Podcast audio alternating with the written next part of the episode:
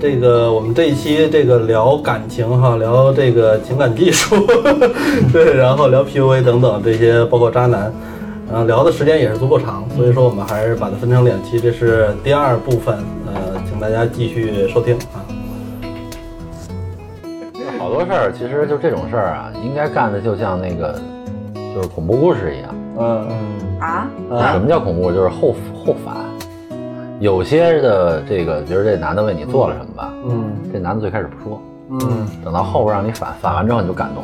嗯，举例吧，我这个太抽象了。我说一个。他说的就是这事儿。啊，是吗？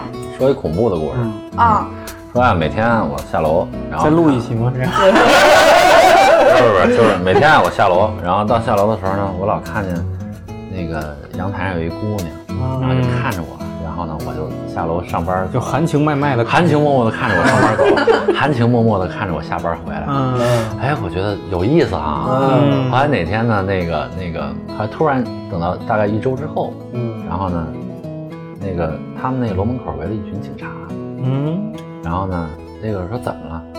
他说你不知道吗？那个二楼那个那个窗台上有一个吊死的女生，啊，真是就这是很恐怖的一个故事。不是，这是故事啊！故事，啊，吓死吓死我了！它是一个方式，就我以为这是等一下二楼他应该是能看清啊。对啊，就是日常，你日常路过啊，他在看你，就是他他是啊，他他妈这么着可不是看你吗？是，然后他他看你，那是他看你，然后你就觉得很哎呀很好，然后走了，回来就你以为很好，实际上那是一死的，一个礼拜了，嗯最后才发现。二楼，对啊，我觉得那二楼你能看到他，肯定是个他能看。对啊，这这是你编的吗？呃，不是不是，也是我听了人家给我，就是也是我上节课人说，呃，你如果定义就是你如果写一个恐怖的故事，那么这是一个日本的写法，啊，日本人的写法是这样的。让你后知对，美国人就直接喷血了，噗噗噗，呲呲呲，就那个。对对对啊对，这爆炸才是艺术，是吧？对对对对嗯对，所以我觉得日本的恐怖是真恐怖。哎，我知道这个故事，我还是起。一身鸡皮疙瘩。嗯，我以后不敢不敢往上看了，这是。对，就是类似没事，于这个。你就想它的合理性，你就想，那你为什么早上上班走的时候你们看不见它呢？对吧？嗯哎，你就想不合理，哎，不不可怕，不可怕。所以就是就是就是就是类似于这种故事呢，它就会呃很很有恐怖性。这个换到那个你们这里边也是，嗯我每天呢就是就是接送你上下班，嗯然后呢我说跟你顺路，嗯但是突然有一天呢，你从一个别的渠道知道嗯他住的特他妈远，啊哎，就非常感动。你而且你同时你也知道他对你什么意思。嗯这时候他再接你上下班的时候，你他都不用说，你自己就会说了。其实你不住那儿，那个你想说什么就说，嗯对吧？都不用他勾搭你，哎，嗯，高级高级。就类似于这种的吧。嗯所好多人都认为什么？好多人都认为，就是比如有一袋儿带把儿的杯子，嗯什么叫温柔啊？带把儿的杯子，然后呢，啪倒点热水，然后给你放到这儿，然后把把儿给你拧到你那个位置，嗯，细节，这是就把细节做到了叫温柔。这个是因为我昨天跟他讨论为什么我喜欢那个谁，嗯然后我说因为他温柔，然后他就给我举例，温柔其实是那个定义，不是我温柔那个，定义。然后呢，我认为的温柔是什么就是我说打电话，我说我心情不好，人没了，嗯然后外边哗下大雨，嗯半个小时你到了，嗯。到了之后全都是水，嗯。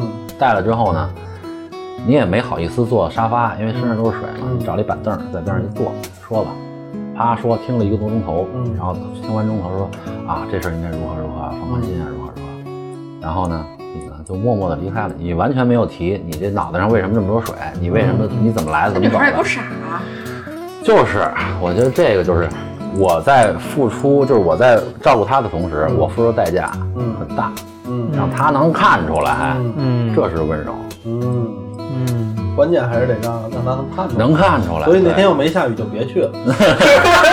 对对，自己拿水淋，艳阳高照，没下雨也没关系，没下雨满头大汗，开玩笑，对，就是没下雨的话，就就是大老远跑过来的那种。大老远跑过来，然后一定穿家居服，穿的很薄，嗯。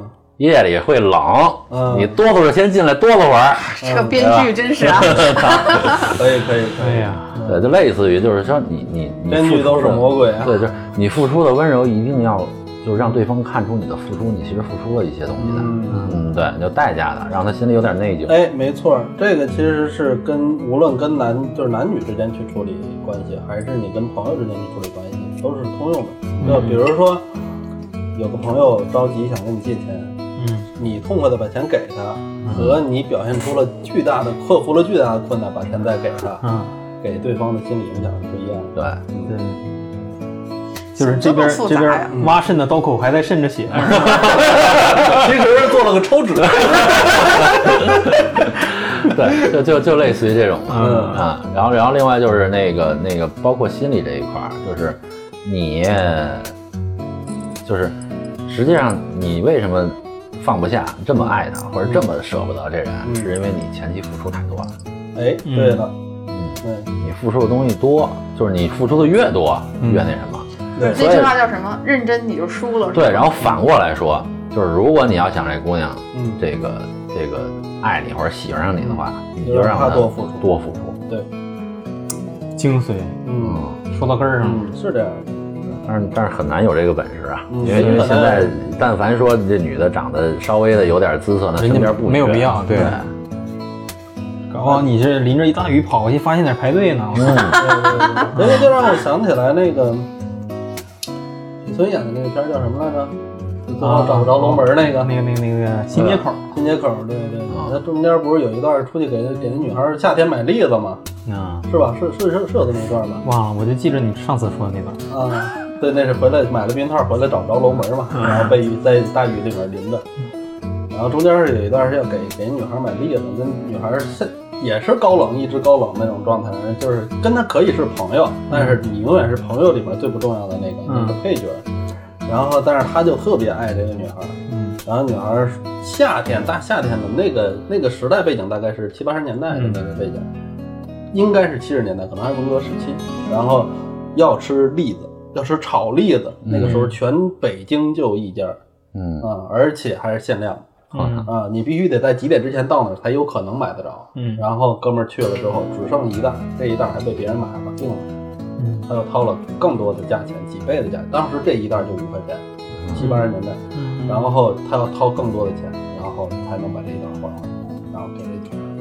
嗯这个你像我，如果要为一个人付出了这么艰苦、这么难，克服这么多困难，然后付出了这么多，我他妈怎么可能不希望他最后跟我好？对对对？但是但是这个我又想到了刚才咱们说的那种，现在女孩面对的困境啊，比如说是咱们刚才分类了，咱们就拿鲨鱼和苍蝇来比较，嗯，同样是的话，苍蝇可能付出的代价更多，但是他们同样花的是一样的钱，但是嗯对于鲨鱼来说这个不算什么，对对。对但是对对于苍蝇来说这是个很大的代价。，对对，对，但是如果说鲨鱼有车的话，鲨鱼应该先送过去了，嗯，对吧？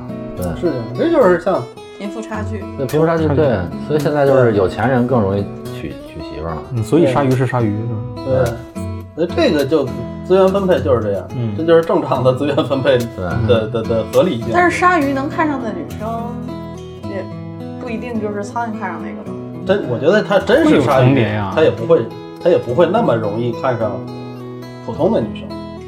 那个苍蝇的代表就是《失恋三十三天》里边那个呃，那个就就就是谁呀？就就是马伊王小帅，他前夫叫叫什么来着？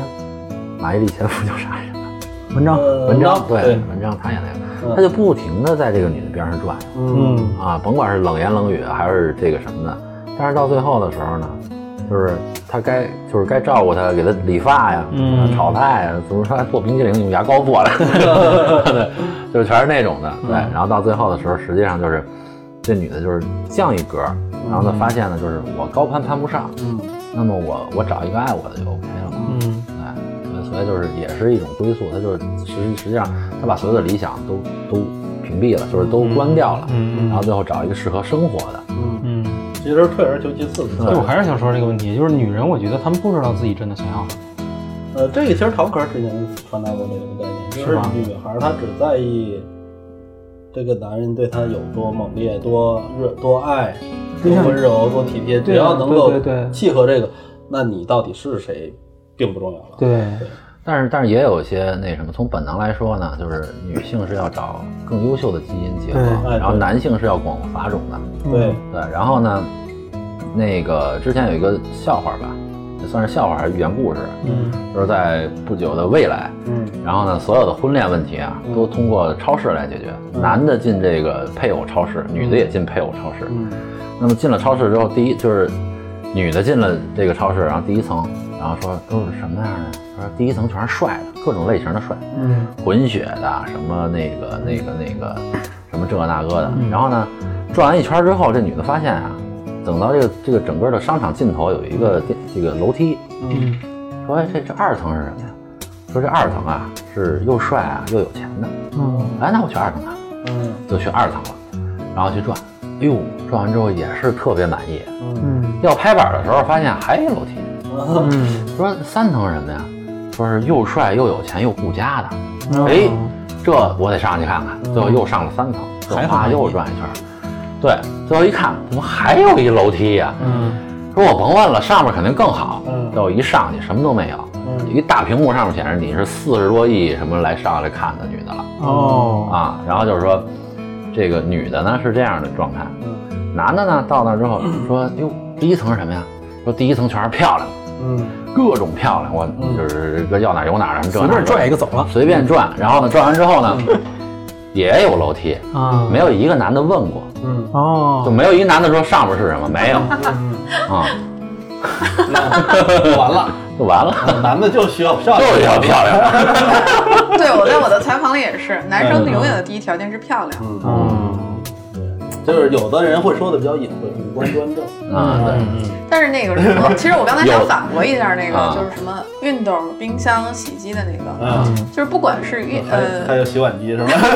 不管是熨斗也好，还是冰箱也好嗯，他遇到他对的人的时候，他会变成洗衣机的，啊对，有可能。有可能，对，有可能。就是他不能永远是那个状态。但是他真的会下决心改变自己。我老觉得说，就是人不会改变自己的本质，他会改变自己的习惯。嗯哦，他可以会做出一些事情去去去去，对，但是他真的那个人足够，他有就是让他下这个决心去改变。爱情不就是这种魔力吗？他是个病态。四年了。对，然后那个什么，然后那个那个，那我明白了，我知道有一首歌到底写的是什么了。嗯，思念是一种病。说的是四年，不是哎，这个好，这个这个好，这个好，哎呦，真行。嗯，所以就是呃，这这这里边吧，你说他，他他他他其实挺符合现在的这种审美啊，或者这种习惯的。就很多人听完这故事都就对就会心一笑了，是这么回事。包括现在演员，嗯哎，就是那些挣了钱的，绝对不是演技好的。嗯 虽然大家一直在 diss 什么现在的很多网红啊，都是网红脸啊，千篇一律啊，但是你说你喜不喜欢？你当然喜欢了，对，就是有就是因为好看嘛。对实用性。其实，在真正在一个剧里面，它的实用性并不高，但是它在这个别人看起来欣赏赏心悦目这个角度对对对就是实用性高的。对。你整一个乔碧罗，整一网红脸，你还是爱看那网红脸，对吧？还是看脸的社会。对，但是很恐怖的就是有些网红脸，就是说它的后果，就是它的岁数大了之后会很恐怖。嗯因为，呃，我看到有整容的那个，嗯就是就是我的某一个同事，嗯他就打了这个叫水光针。嗯啊嗯，我不一直不明白这个水光针到底是什么是不是好多人都去打，嗯好多对女孩都打。但是后来我他给我拍了一张那个那个那个水光针打打的时候的照片，我觉得好恐怖啊！那个、全是针是吧？特别就是它是好多针，它说一针一针在你的分布在这里边儿，然后它打一针的话就会有点血出来，然后弄得一脸的血，我靠，吓死我了。然后他说他说我打的这个针，但是他打的那个针确实脸瘦了，但是但是我发现他脸上开始有横肉，你知道有横肉的那种，啊，我知道。就会有一个死肉在这个位儿。对，就不能动是吗？对，他他这个死肉完全在他表情之外的。嗯啊、他就在这儿，牵不动我这块肌肉我我我觉得应该是他的神经在打的时候扎的时候，他肯定受损了。我觉得是。网红脸的，就是做做着做脸做多了之后，他确实会会比较死板，对，僵硬。慢慢变成假脸那种感觉。嗯，那可能是因为这个，就是我从来不知道打针，我以为就是一针。嗯我靠，不是，不没没想到是像纹身一样。嗯，呃，这个东西你也阻止不了的，因为他只要一旦踏入这个门他，就是真的，深似海。基本上不会再那什么。不会因为他会觉得一段时间自己无论因为什么的看起来不那么好看了，他笑自然，都是因为没有没有再继续打，啊，然后他就会再去打，嗯就像病态一样。对。啊，那天我问了一个男生一个问题，我也想问你们啊，就是我觉得特别奇怪，他说他就喜欢网红脸，那男生特别直接，他说我就是喜欢网红脸，我就是喜欢网红身材，嗯但是就是那些人看不上他，嗯然后我就跟他提了一个，因为他很有钱，嗯我就跟他说，那你这样，你找个喜欢你的，长相呢一般一点没关系，但是给他整了，对，就你娶了她就整了就行啊。嗯。然后他说不行，我说为什么？因为我真的喜欢不上那样的女人。嗯，好，这是有点矛盾。这个挺矛盾的。这不矛盾哈。我跟你们讲一个我总结出的理论，叫冰沙理论，不知道我说过没有？就是说，你们有没有注意到，其实咱们冰沙这个东西，你知道冰沙是什么吗？哦，我知道，就是沙冰啊，甭管叫什么。哦冰沙这个东西在那原来曾经一度特别辉煌，对啊，夏天一定会有很多人吃啊很多人红豆对对红豆我不觉得是因为冰激凌比它强，所以现在也没人吃了，但是现在确实就很少，嗯你很少见这个东西，对吧？嗯然后那个时候之后又曾经流行过一段冰沙机，嗯嗯，对吧？对，就流行过这个东西，然后自己在家做，嗯但是你会发现绝大多数人可能就做过一次，嗯，或者根本没做过，嗯买回来之后，为什么？并不是因为冰沙变了，嗯而是因为你获得这个东西的成本变了。嗯就是你在外面直接花钱买吃，这个快感你觉得值那个钱，但如果这个东西买回家自己做再吃，你觉得不值这个成本哦，啊。所以你获得快乐的这个途径变长了，嗯嗯所以你就不愿意去接受这个啊东西，明白你的意思。啊。然后呢，那个网红脸的这个事儿其实也是一样的，我需要拿回来再改造，再等它变成那样。嗯我没有信心，而且我更还有何况我风险知道它原来是是什么样的。嗯我一想到它原来那样，即使它后来是这样的，我也不接受。啊，我宁愿选一个现在是这样，我懒得想它原来是什么样那。这有可能是个真理啊，因为因为因为因为我我我喜欢吃涮羊肉，然后我买了一个切羊肉片的机，手嗯。手动的，嗯。咔咔咔，其实不切呃，买了一次，呃，是用了一次，啊对，就是这个可以套用在我们生活中很多事儿，比如说别人的方便面一定是最好吃的，嗯。呃，自己做的方就是上学的时候啊，上学时候大家都爱在宿舍里泡方便面，你别人一泡，呃我操，你闻着真香，我操，真他妈香，我真想吃。但你自己泡的时候，你就没有这个。嗯，哎，真是啊，那这么讲的话，就是别人的女朋友都好一点呗。对，老婆是别人的好，孩子是自己的亲妈。对，就有很多，就有很多道理，就是比如说那个之前一个一个陌生女人的来信，在那个徐静蕾演过中国的版本，对对，它里边就有一句特别经典的话，就是“我爱你与你无关”。嗯。哎，就实际上她跟这个男的重复的偶遇了，从小小时候到后来偶遇了，相遇了三次，嗯但是这男的对他都没有印象。嗯。然后最后他要死之前，给那男的写了一封长信，嗯。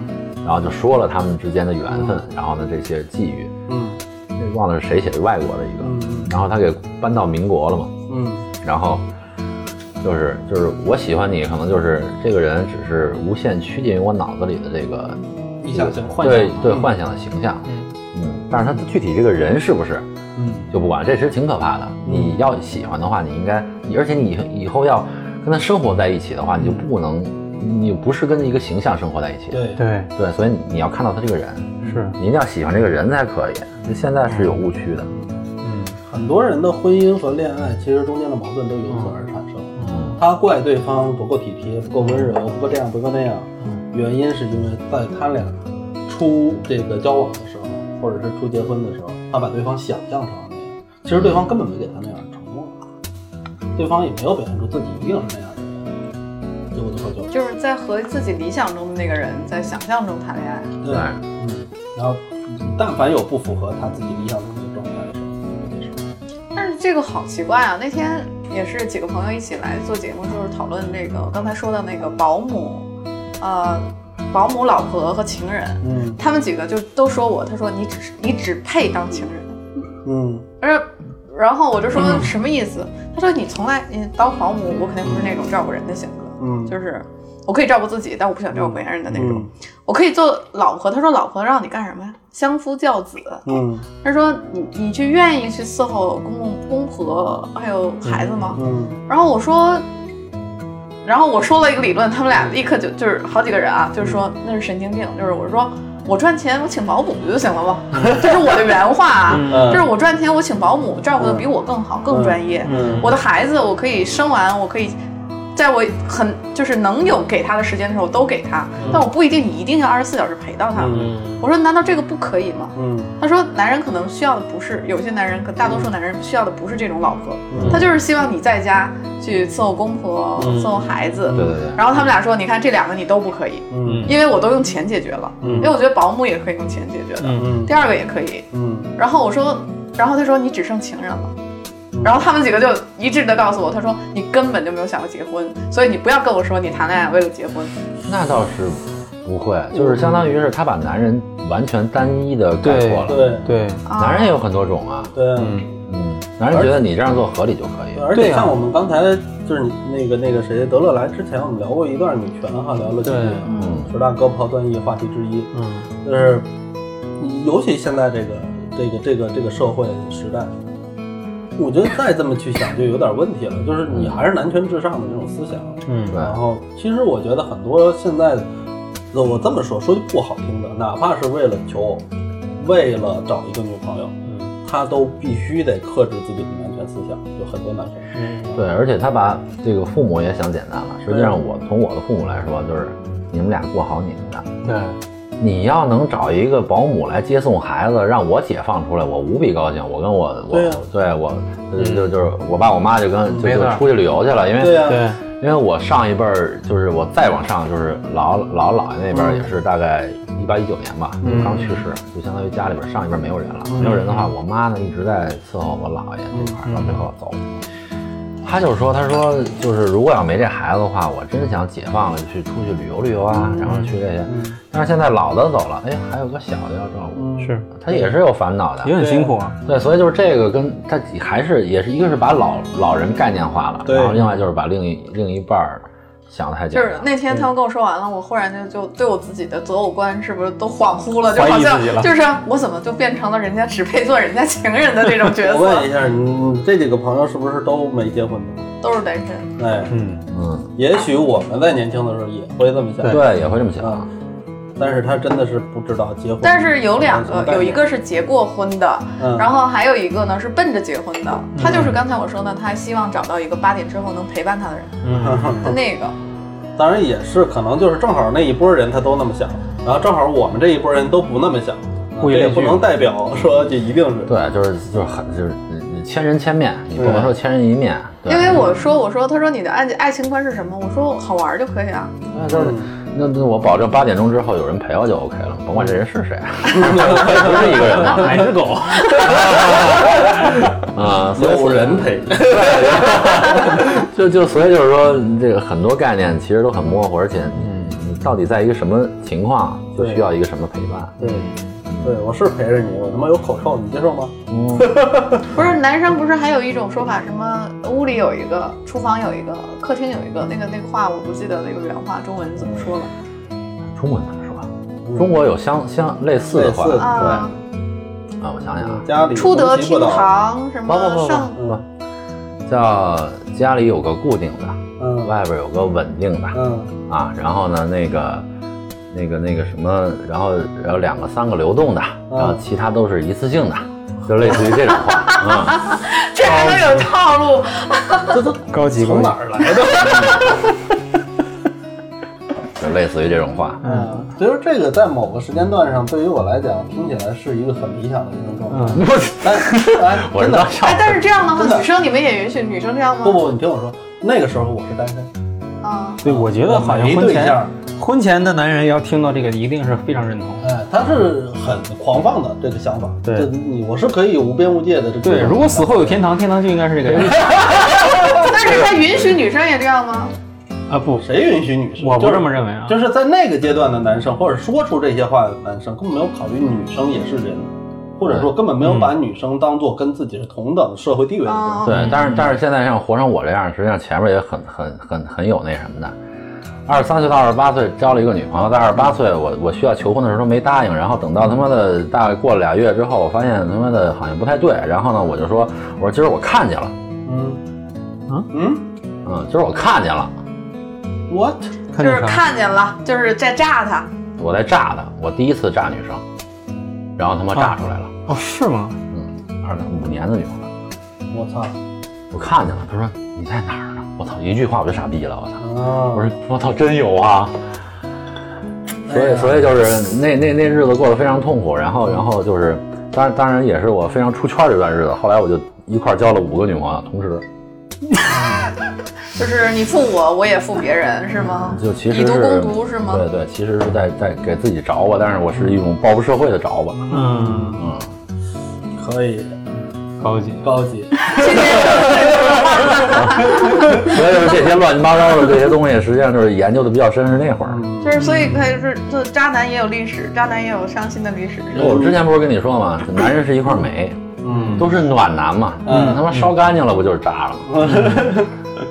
哎，不过你觉得，就是你在跟女性交往的时候，或者包括后面用这个 PUA 这个术的时候，你能不能感觉到对方其实是，呃，一个是被动接受，还是一个他知道你在用这些手段。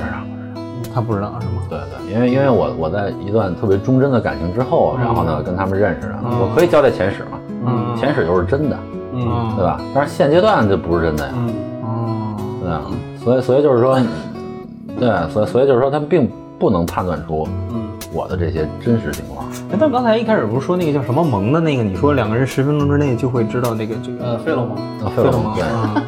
嗯，嗯，但是我觉得这个如果是真的话，那不是一个一个愿打一个愿挨的事儿，会不会呃？我我这么跟你讲，就是其其实就是正常的男的啊，你别太生理缺陷特别严重的，然后智智力缺陷特太严重的。嗯，我的理论是，你可以搞定百分之九十以上的女生，我操，所以基本上这就是看你用什么手段。我不知道哎，德勒能不能同意？不是我我我有点悬，嗯我觉得有点悬，因为因为我经历的多，而且我确实是嗯像这种冷知识啊，嗯我就知道很多。嗯嗯对，所以就是说，我不怕没有话题，嗯但是说真是说像像像你说的那种，嗯，他他通过什么方式来达到这种情况呢？但是外形也很重要吧？外形是很重要，但是女的也就就像你之前说那个，就像你之前说的那个理论似的，其实就是看你的持续性和你的手段。嗯。就是有有，就这么讲吧，就是我们都知道，我我举一个跟这个完全没关系的例子啊，嗯。呃呃，我们知道的中文搜索引擎大概都有什么？百度。百度。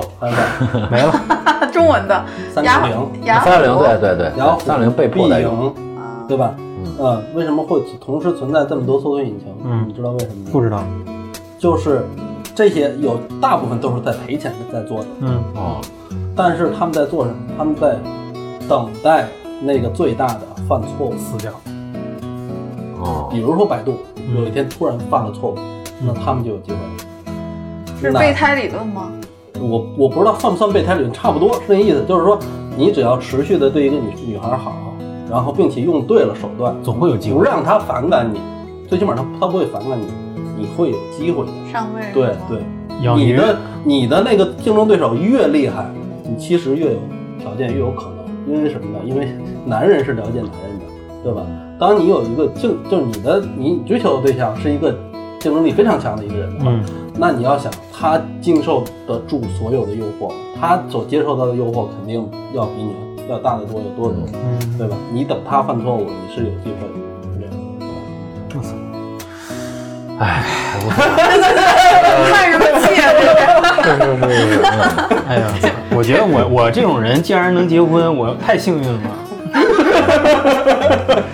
不是，关键是你你不能把自己看得太低。之前就是因为我二十多岁的时候，把自己觉得啊没什么，自己真没什么。但是就是你拿这种心态跟人说的话，人家真不拿你当什么。嗯，对，所以以至于就是什么呃这个这个胎当过，备胎当过，嗯千斤顶也当过。千斤顶。千斤顶怎么解释啊？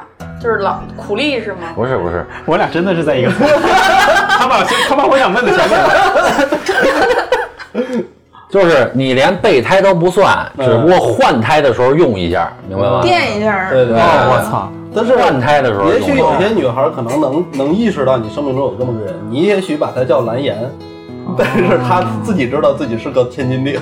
对，哦，我操，备胎都不算，换胎的时候用一下。嗯，就这意思。对，呃要要度过一个很难受的时。但是今天这个这个话题好，你看我跟一个三个不单身的和一个单身的聊这个渣男的话题，对，这这个本来就很诡异嘛，这个东西。哎，我觉得原来我挺聪明的，他说嗯跟他俩聊完以后，我觉得我好像就是走大运了，能他妈结婚。不不不，你是因为帅。对对对对对，没有，我我原来觉得我挺机灵的，后来发现这个水太深了，我操，斗智斗勇的。这个啊，然这不后在于聪明，我说实在的，真的聪明人他不会想这些东西的。为什么呢？因为真正聪明人他根本不用费那么大的劲。反而我觉得真正研究出这些理论的人都是不聪明的人，他要绞尽脑汁想办法对对对找规律。所以我呃，包括我听过一个说法啊，就有一个非常老的科学家，他曾经说，就是呃，如果你要去做理论，做理论物理好像是，嗯你绝对不能太聪明。啊，所以我觉得，就是科学家也是那种，尤其研究理论的科学家，嗯，都不是特别聪明的人。你别以为爱因斯坦他就是特别聪明，他是因为在很多地方走了很多弯弯绕之后，就想不通，天天想，天天想，天天想，最后想出来。不是我听说的是科学的科学的动力是因为懒。啊，是啊，今天我们讨论的这个这个我们俩，这个我们之前说过，嗯 但是这是这两件事不冲突，嗯就是是因为懒，然后也有笨的，就是你要研究这个理论，理论学科就也不能太聪明，太聪明你你会不愿意去多想。嗯，我单身的原因这么想，其实我一直都挺渣的。但是你们了解我、认识我的时候，我并不渣啊。但是我前面都渣。就是你渣不渣，其实是这这这是一个层次啊。但是渣到最后的话，你还能保留点善心，我觉得就就可以了。但是这个渣，哎，这个渣就是在之前我们也讨论过，就是呃各种渣，比如说劈腿，比如说各种嗯 PUA，、嗯嗯各种啊这种都算渣。但是像我那种渣，就是我绝对不留后路的渣。那嗯所以我前前面所有的感情，基本上啊，我前面所有的感情都是我跟人说我不喜欢你了。嗯嗯或者是咱俩不合适，因为都是什么远距离啊，或者是之类的，就说不合适。我明白你的意思，他就跟咱们之前第一期时候聊的是，就是我开始下一段的时候，把前面那个斩干净，嗯，是吧？对我就是我不喜欢你了，我也不会拖着你，不要把你的感情浪费在我身上。但是你是因为另外一段感情要进来了，不是不是在队列中等待。呃不是不是是因为嗯当我觉得就是我不需要再把我的精力和时间投入在给你身上的时候，嗯。我立刻就会止损，我是立刻止损，不留后路，以至于我其实到后面几年就稍微后悔，就是为什么嗯。后面现在有这么一段我会纠缠一下，是因为我觉得我之前从来不留后路，为什么？当时就会，你知道，上了年纪了，就是啊，年轻的时候为什么不给自己留条后路，然后不给对方一个机会，不给自己一个机会？所以人是会变的。我不觉得这是渣吗？但是这不是渣，这不算渣吗？然后，然后我朋友就留说后路有时候才是渣。对呀，啊，是这样的。留后路是渣呀，备胎不都是后路吗？嗯那我觉得，其实当时如果就是人家哭的那那样的时候，我就毅然决然说：“你快走走，没有戏，不要这样，嗯，这跟渣也没有什么关系。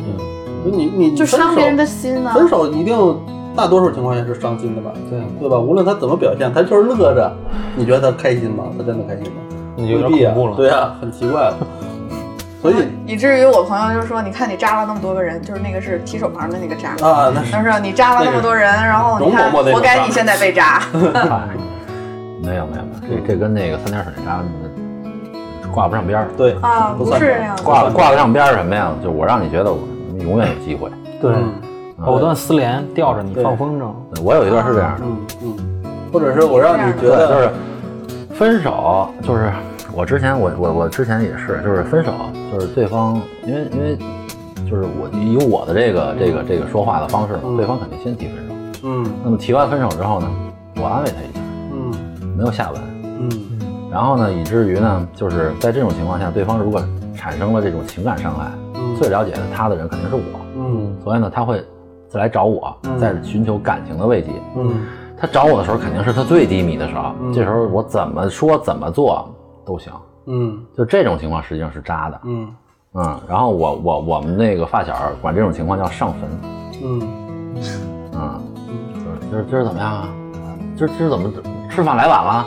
我说哎，有个人来上坟，嗯，就这样。你你你听明白了吗？他给我解释过上坟，我还听了好几次呢，你因为我听明白这个背后的含义了吗？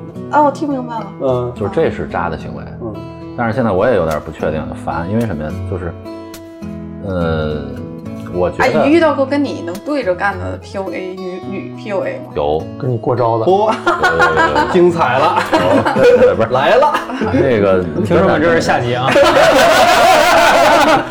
有有有有有，真的就是就是因为我们都是单向的，嗯我只认他，他只认识我。嗯然后呢，我避免让他接触我其他朋友，他也避免让我接触他其他朋友。嗯，那你俩应该心知肚明。心知肚明，就是好多的时候，我突然就觉得，我操，他他是不是这么操作的？嗯，但是我想不到，就是真正的高手，就是我想不到用什么方式能够能够接招。接招就是能够来验证我的想法。啊，嗯，嗯，直到人家结婚的那一天，哦你知道吧？就很牛逼了。嗯，有点厉害，哎，能能举个例子吗？超级超级感兴趣，嗯，什么？就一招就行。这其中你们曾经你互相试探过什么招数？试探过就是那个那个那个那个，比如说就是嗯，有一种病啊，叫习惯性崴脚。啊，嗯这个东西确实很很很常见很常见。嗯嗯但是呢，他经常用这种方式来这个放我鸽子，约会的时候放我鸽子。嗯嗯对，你说这习惯性崴脚，时候好，我说那我去，就是你你什么时候就医啊？我去看我去看一眼。嗯他又不让我去，嗯啊哎，所以呢，就是我不知道他在在哪儿啊，所以就这就就是很困惑嘛，嗯对吧？嗯就这种情况嗯，啊，对你既无法拒绝又无法验证，对，嗯就就就这就是招嘛，我就拿他就没辙了，嗯嗯，不是有别的事儿呢？对呀，就是怀疑有别的事儿啊。就是怀疑有别的事儿。我说的是别的事儿，就是可能是别的事儿跟那个那个男的没关系的。嗯，他也有可能啊，但是他就没有必要说谎啊。那他可以在就这么说，我今天就是不想见他，嗯对吧？无论因为什么原因，但是我又不想伤害他，所以我给了这么一个理由，对对吧？因为我们后面可能还也需要。但是他这样的话会引起你的反感吗？不会有反感，但是会引起我的警觉，就是我会控制我自己付出的量。嗯，啊，但是感情一定要计较量吗？没有，不是是量感，情吗？对，就是不是，这也算吧？就是我说的量是付出时间嗯，啊，就是这一类的，其实有的时候我们未必能把它归为传统意义上的感情，嗯，对，它可能是，那算什么呢？博弈嗯这游戏不是游戏，因为因为确实他离开你或者你你离开他都互相会伤心，嗯但是每个人都有掌控力。嗯，其实你伤心未必是因为你觉得他离开了怎么样，而是因为你觉得输了。那个石康写过一个《晃晃晃悠悠》，他的最后就是他整本书都是废话，但是最后两篇就就被人奉奉为经典。然后到最后他他他写了《奋斗》嘛，那个电视剧，嗯对，里边就说了，说失恋这件事儿啊，不是失恋这件事儿让我觉得特别伤心，嗯是因为我们共同存在于世间，然后自此刻开始，你有独立的呼吸，嗯你有独立的思考，嗯然后你所有的事事情都不会想到我，与我无关与我无关，对，嗯然后这个事儿让我伤心。为什么同事看过《晃晃悠悠》，我就没记住他说这话？你一说，我才想起来，我看过这书。对，最后这最后那一段就特别经典，嗯嗯，简直就是一诗化的语言和他特别是这样的，尤其在我年轻谈恋爱的时候，曾经一度也有过类似的想法，就是我突然发现有一天我跟你没关系了，对，好难过呀！这句话本身就好难过。不是难，这是难过，这是痛苦。就是痛苦是什么？就是比如说还有一句话，就是那个说说那个，你觉得有什么事儿还想跟男朋友说的吗？然后女孩想了半天，跟他说，那个我想告诉他，在我们分手之后，我又偷偷的想了他很久，啊，这个也特让男生难受。挠心，对，就特难受，嗯偷偷的喜欢了他很久。嗯，我塞一句，其实我也碰到过这样的事。女生跟你说吗？嗯，对，这这不深说啊。对，就是在分手之后，我瞒着所有人，偷偷的爱了他有很久，就就就就是这种情况，就是特别那个。对对，男生会内疚吗？男生会，这这你说内疚吗？后悔后悔、嗯遗憾，或者是有这种，其实我也是这种感觉。我好像还没碰到后悔遗憾，因为当时付出的是全部啊，嗯挺那什么，我连婚都求了，我觉得嗯可以了。嗯，然后人家回答是什么？人家回答是，嗯，结婚这么简单吗？呃，你以为这个找一帮亲戚朋友一块儿吃个饭就算结婚吗？嗯就这种反问式的语句，到最后我才知道，这实际上是一个标准的 PUA。嗯嗯，对他反问完你之后，你自己就说不出话来了，但是他没有给你答案呀。嗯，是，嗯，这怎么聊难过了呢？真是的。又高级又沉重。这这不涉及到什么那个，就就其实是有些感触吧。然后那个包括你失恋什么的，其实都是那样的。所以之前我就跟他说，我说一个人表达的最纯粹的个人主义行为是皇帝。嗯就刚才咱们说的这个，嗯就是我失恋，就是就是失恋为什么让我难受？就是嗯你跟我有就是在同一个世间，但是你有各不就是你有没有共同的呼吸，就是你有自己的呼吸啊，你有什么什么，嗯所以我特别难过。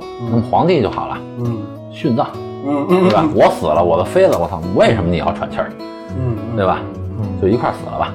完全的掌控，对，就这种完全天是人生死都一起掌控。嗯，就随葬嘛，就这种事儿，就就就就是皇帝表现的最透彻了，就是那是最自私、最自我，然后也是一个男人表达，就是包括一个女人可能也这么表达，因为后来我知道武则天有面首嘛，那有这种事儿，对，所以所以就是人到自私的时候，在个人，因为毕竟治国，他就不不会想这感情方面都是小事儿，死几个人就死几个人嘛，但是男生，你看他就是呃什么后宫佳丽三千，嗯那但是他就不允许他的妃子再能多一个人。大多数男生不都这样吗？好像对，对，不然的话，我凭什么是皇上呢？嗯，有什么区别呢？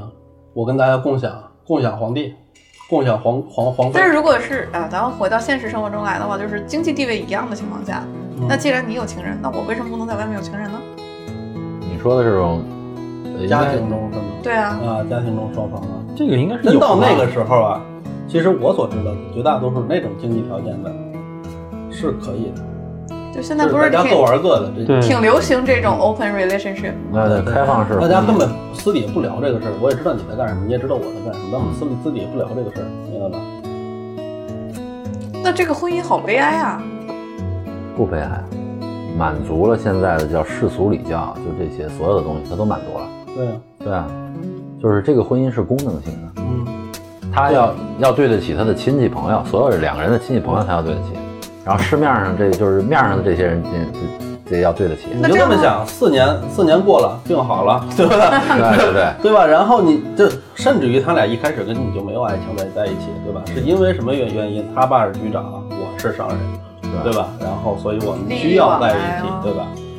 那所以其实根本就没不会像你想象的那么单纯，就是因为我爱他，他爱我，所以我们就在一起了。靠，你是说那四年都没病？对他四年就没病，他有可能就没病，或者说到四年病好了，那对吧？嗯，嗯，太深了。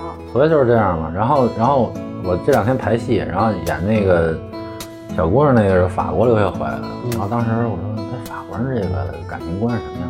嗯那我也不知道他感情观，因为我没有在法国找男朋友。后来呢，我说但大概你有没有对这个他们这个感情方面有触及？后来他说有这么个事儿，法国是贴面礼嗯啊，就是先先左后右再贴面礼。他们当时见面的时候就有一个有贴面礼了，一男一女。嗯然后呢，这个他们一块上课嘛，然后呢刚认识，然后呢就有贴面礼。嗯但是这俩人贴面礼好像有一个人把把一个方向记错了，嗯以至于他们同侧了，嗯同侧就他妈亲上了。嗯亲上之后，第二天这俩人就没来上课。我说这他妈是感情吗？这个，那我就不我就不问你了，对，我就不问你了。我操！我说他妈贴面里同侧了，俩人就不来上课了。我说，但是也不是吧，因为我在法国留过学。嗯啊，然后我的博士第一个是去的法国，只是没读下来。嗯那这这他们其实就是他们知道自己是要干什么，他们知道激情是什么，知道爱情是什么，知道婚姻是什么，嗯所以就他们分得特别清楚，而且他告呃就告诉你也很清楚，嗯，就是他们那个直接的程度比美国人还直接。对，就是其实有很多这种比外国文化里面，他们把激情单单独列出来，但我们中国会认为亲密关系，它里面无外乎就是恋情和婚姻。啊，然后再有的就是我们正道里面不能说的这些事情，但是他们会分开。对。嗯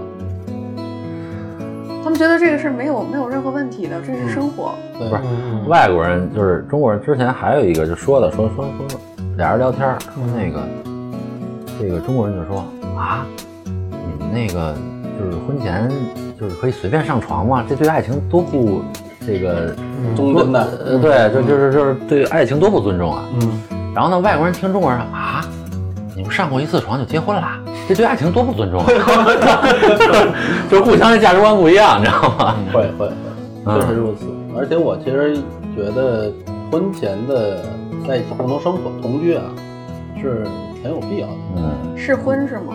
可以叫试婚，说好听可以叫试婚，也可以叫试婚无论它叫什么，嗯那就是两个人在一起来共同生活，感受一下柴米油盐。暴露出很，也许那个时候你还没开始感受柴米油盐呢，因为所有东西可能都是外卖，你知道吧？嗯但是依然能暴露出很多问题。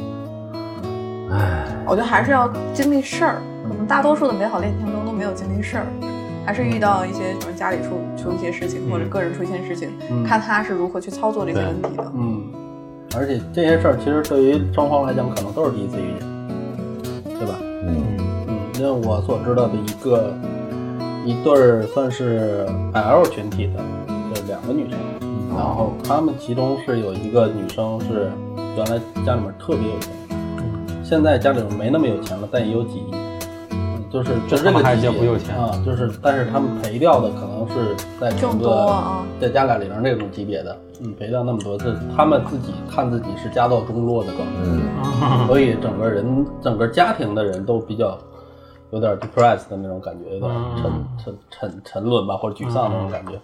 尤其是这个其中的这个女孩，女孩就是这个家里边的这个这个这个孩子嘛，是唯一的孩子。然后这两个女孩在一起的时候，这就是等于他们在一起的过程中发生了这个事儿。嗯然后结果这个女孩，就是就是家里面很很有钱的这个女孩，她就觉就觉就觉得自己怎么怎么样了，然后所以中间他俩还分开了一段时间，因为我可能觉得自己没没法给你更好的条件。其实他们两个之间并没有谁供养谁的这个，每个人都相对比较独立的。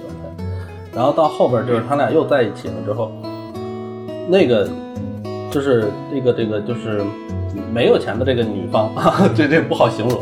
然后其实他是一直在照顾那个，因为他希望他从他自己的那个家家庭家变的阴影中走出来。然后另外一方呢，有时候一开始他俩还会就吵争吵，就是由由这个强势一方，由这个有钱的一方，呃造成的，因为他心情不好。后来慢慢的又在调整，然后又在变化，呃，逐渐的变成了就是虽然我心情不好，但我不会冲你发脾气啊，然后两人还能持续的在一起。这这这就是在过程中碰到事情，然后又愿意嗯有耐心给对方产生变化啊，慢慢的让他适应这个东西。我觉得很多爱情可能都在磨合期就没有耐心，就崩盘了就崩了。其实多一点耐心，多一点沟通，会多一点理解，可能嗯这个事情就比就能长久更多。大多数的事儿没有你想象那么困难。嗯，因为它不它它不是一个崩盘，它是一个伪装不下去了。嗯啊，对，我那要表种是很现对，对，我要表现真正他自己了，就真没办法了。这就努不住了。对嗯我我实在是孔孔雀开屏，我累了。嗯嗯，我得我得我得当当当当当野鸡当一会儿。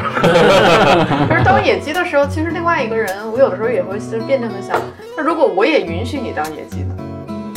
这是最好的呀，嗯，就是你可以当啊，然后但是就是说你一定要看一个平均值啊，但是这个好像有点卑微的感情况不。能接受，你知道吗？那他你得手我了，你就这样子了，那怎么行？对那不行啊，有事儿你就跑，然后我好了你就回来的。对变化太快，对，所以所以说我我啊，我老说我自己有一理论啊，我就我有一理论，就是人其实不怕好的，也不怕坏的，他怕变的。嗯，就是人最怕的就是 change，就是发生变化。比如说，我们把一个贫苦贫贫民窟的小孩带到皇宫里面，说以后你就住这儿，这孩子第一时间感受的可能不是快乐，而是恐惧，因为他不知道自己将来要面面临什么样的事情。对所以这个是我觉得就是很多人他不能适应你这个人跟之前不一样了。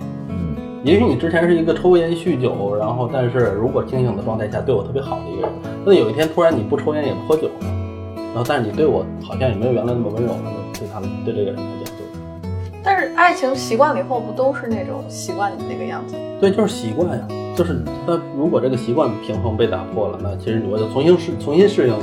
对对对，那这叫什么？事出什么必有妖？啊对，事出反常必有妖。那就是他的突然转变也一定有妖啊。对啊，对，这就是很多女的她她怎么发现老公出轨了呢？就是突然有一天这人变得特殷勤，嗯啊，啊，就是因为他出轨了。所以男的无论在什么情况下，都不要变得殷勤。就改到这儿来了。这个有点歪啊，这个。但确实是有有有有有这种说法，嗯，突然有一天他就就是这个人他有一个补偿心理嘛，对吧？但是也也要看这个女孩儿，因为我身边有一些女生，就是她男生他不管怎么作，嗯甚至他知道你外面有很多女人，嗯嗯他他觉得只要你能回家，你就是我的。嗯哦，嗯，那证明这男的有价值。正式范儿是吧？嗯，对。如果这男的挣的又少，对吧？长得也不好，对吧？习惯也不好，脏里脏脏脏了吧唧，邋里邋遢，然后身上还有病，对，我不相信那个女的能接受这一点。对对对，那个男孩唯一做到的一点就是真的是回家。嗯那个女孩对他的唯一要求说：“我跟你谈恋爱，我知道你有各种这个那个的，我都不介意，只要你告诉我你要回家。这种还是少数。哦，对了，我之前想起来一个，就是关于这个一夫多妻和一妻多夫的一个一个讨论，然后最后用两个特别、特别生动的这个形容给表述了。然后呢，男士说的是那个，你听说过一个茶杯配四把壶？一个茶杯配四把壶，没听说过吧？啊但是你绝对听说过一个壶配四个茶杯的，嗯。嗯。对吧？嗯。然后呢，这时候女士就说了：“你听说过一把钥匙配好几把锁吗？嗯。你听你你肯定是整半天，对，你肯定是一把锁配好几把钥匙，嗯。知道吧？完了，这就就是这个争论，就是就是就截止了，就就因为这两个比喻截止，就没什么解释。嗯但这个我觉得可能它就存在于辩论之中了。嗯，真正你要是调酒就可以。我在反驳那个一个杯子的问题。嗯，对，就你非得较真儿呢，他肯定他是有其他的答案的，对吧？嗯但是你能明白对方要表达什么意思。嗯但是真的就是接触就是编剧这一行，到最后就是真是就是从整个圈里的情况来说，都是人性是非常复杂的。现在最就是人说娱乐圈，娱乐圈，实际上娱乐圈和文化圈要掰开。嗯，啊。然后呢，娱乐圈是娱乐圈，娱乐圈没有文化。文化圈，你看现在吧，就是我是有这个叫我我我考我我考的这个叫演出经纪人证，哦。嗯，嗯，就是这个经纪人证呢，就是可以当星探，啊星探每个星探都需要有这个证，嗯。他有职业操守，这个职业操守，这个职业操守是什么呢？就是你拿这个证可以给别对方看，你看我是有这个证的，嗯。然后呢，我现在呢给你留一个电话，你如果想当演员或者想当歌手的话，嗯。你可以来联系我，但是我无权问你的电话，嗯。你不要就是你不能给我留电话，嗯。嗯。就是你联系到我了，嗯。那我去给你做经济。嗯。但是就是职业操守，就是所谓星探，但凡说他使劲的套你家的地址和你的那个，这个这个就不是。这就有问题。对，然后呢，那个那个娱乐圈呢，基本上就是他的这个叫什么，就是放出来了，他的那个那个就是娱乐圈什么，就是以音乐圈为最，嗯，嗯什么意思？乱乱的哦是吗？能给我再抽文化是嗯书戏剧是文化，娱乐是现在有那么几个，有这么几个人，就是经纪人这块儿就能看出来，就是要演出经纪人证，嗯。这是演出、演唱会、话剧、舞剧、各种剧这种东西，你只要考了之后，你就可以来作为经纪。嗯。然后呢，这个还有叫文化经纪人，文化经纪人是什么？拍卖会，哦拍卖会里边的这个拍品，然后你都可以代理，哦就是它是东西吧？嗯。啊，对对对。文化涉及的更广一些。对对对，然后呢，同时呢，演出经纪人还能干一事儿，就是经纪演员，嗯。演员经纪。嗯。然后你可以一个经纪人下边好几个这个这个演员，嗯。也也可以是什么呀？一个大演员，然后呢，嗯。你去做他的经纪，嗯。然后同时还有生活助理，就这些。所以就是现在，呃，很多演员谱特别大，就是他带好几个生活助理。嗯。就这个事儿，就我觉得我我不太好理解。然后包括包括现在那个，我不知道现在还有没有了，就嗯。就是演员不背台词，然后对着念数，一二三四五，这两年不是这个事儿说的挺多的吗？对，说的挺多的。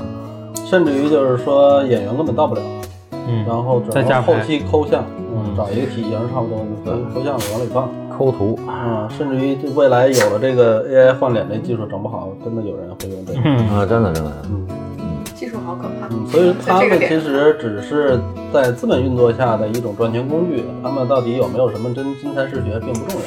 但是我总觉得娱乐圈这些演员们啊，他本身比较膨胀，然后对他的有一些感情特质被这个圈里的一些文化和一些这个这个表面上的东西代替了，嗯，所以他们可能第一想到的不是我爱不爱，我喜欢不喜欢，对，对，包括一些两口子，嗯他们不离婚的原因是因为他们同时代理了一个奶粉啊或代理一个什么，他们那合约里就会写明，嗯就是不能离婚。对你们要离婚的话，我们这个标志就没有了，嗯对，你就失去这个代理，你要赔钱，嗯，嗯所以他们就没法从经济的层面去考量这个问题。对，所以就是，他就真是娱乐圈就他整个人人都在娱乐，他自己也在被娱乐。所以说，可能就存在着很多演艺圈的人，就是反正大家都是各玩各的，然后但是在对明面上大家又是在一起。对，所以就是这这个层面，我觉得可能开放性的可能更多。嗯，但是这帮人又是公众人物，所以说他们的这个生活状态后面被曝光了之后，他会影响到更多的人。嗯，嗯，哎呀，真是现在真是各种，嗯，就是聊完之后觉得就各种不确定了，你知道吗？嗯是这样。嗯，越聊越茫然。就是聊完以后，我只是觉得这个怎么这么多黑暗啊？哈哈。嗯，哎。所以大家都希望回归到单纯简单嘛。但是同时就是那个得过普利策这个戏剧奖的一个一个一个戏叫《怀疑》，嗯，就是说的是一个呃一个教区的一个教士，然后他呢对这个一个小男孩特别关照，嗯。然后就觉得这个人对他的感情是不是不那么单纯，嗯。然后就怀疑他是不是恋童，恋童，对，嗯。又没有又没有这个又没有证据，又没有这个什么，然后就各种的佐证，哎，他今天怎么着怎么着了，嗯。怀疑来怀疑去，到最后实际上这个人可能真的什么都没干，嗯。然后就莫名其妙的被调到了另外一个教区，就这么一故事，嗯。但是得了普利策的那个戏剧奖，嗯。嗯，这这是戏剧圈就跟那个诺贝尔似的，嗯。就就就就是，后来就这个戏一直在被中国的这个戏在做，前两之前他们还在说呢，就是怀疑是永恒的，对然后确定是，就是确定是偶然的，对，对，这个特别有道理。怀疑其实所有的碰瓷儿都是基于这种怀疑，就是或者说是因为原来有这种怀疑，那么第一个碰瓷儿的人他一开始没想碰瓷儿，嗯嗯对吧？就是比如说我我倒在那儿了，你过来扶了我，然后我醒来之后看到第一个人是你，所以我怀疑你为什么有这样的动机，你帮我，对吧？然后后面它就形成产业了。嗯，所以就是其实好多事儿吧，就是你主观看的东西可能不是事实，但是我们也只能我们也只能按主观判断的这些来判断，对，我们能挖掘到的层面可能就那些了？嗯嗯，而且现在真正所谓你挖掘到的东西，也未必就是真的。嗯所以今天就是从 PUA，从聊到了爱情，从渣男聊到了爱情，聊到感情。我们突然间今天又聊了一期感情哈，嗯是聊了一期集中在感情，包括以及相关的一些手法、嗯。方法等等这些陷阱啊，然后人性中的这些叵测的层面啊、嗯。聊了很多很多。其实聊的到聊到后面，其实已经不是 PUA 那些东西了。对对对，感受对生活的深深的无奈，这个太黑暗了，这。受了但这期不是在传达黑暗，嗯。只是让大家更认清楚一个现实，就是说，呃，这些事情发生它是有可能的，就是在在感情中，在呃你整个人生你碰到的所有感情经历中发生什么样的事情都有可能，对，嗯对吧？然后你不要对，呃，就是因因此而就去对这个感情产生了一个抵触，或者是看产生了一个盲目的盲从，都都不应该，还是相对应该在你投入感情的那一刻，或者是前面、后面、中间，尽量保持一些理智，嗯对吧？我不知道我总结对不对，反正因为要有一个结尾结尾的语嘛，所以我就。嗯呃，是挺好的挺好的 行吧？那咱们这一期其实录的时间也够长，对吧？嗯我也准备上下呃本，应该一会儿上下本了啊。嗯，嗯行，那我们今天就先到这儿。我是皮皮大白，我是户口本儿，嗯，我是德乐，我是陶壳，哎，谢谢大家啊，我们下期再见。拜拜。拜拜拜拜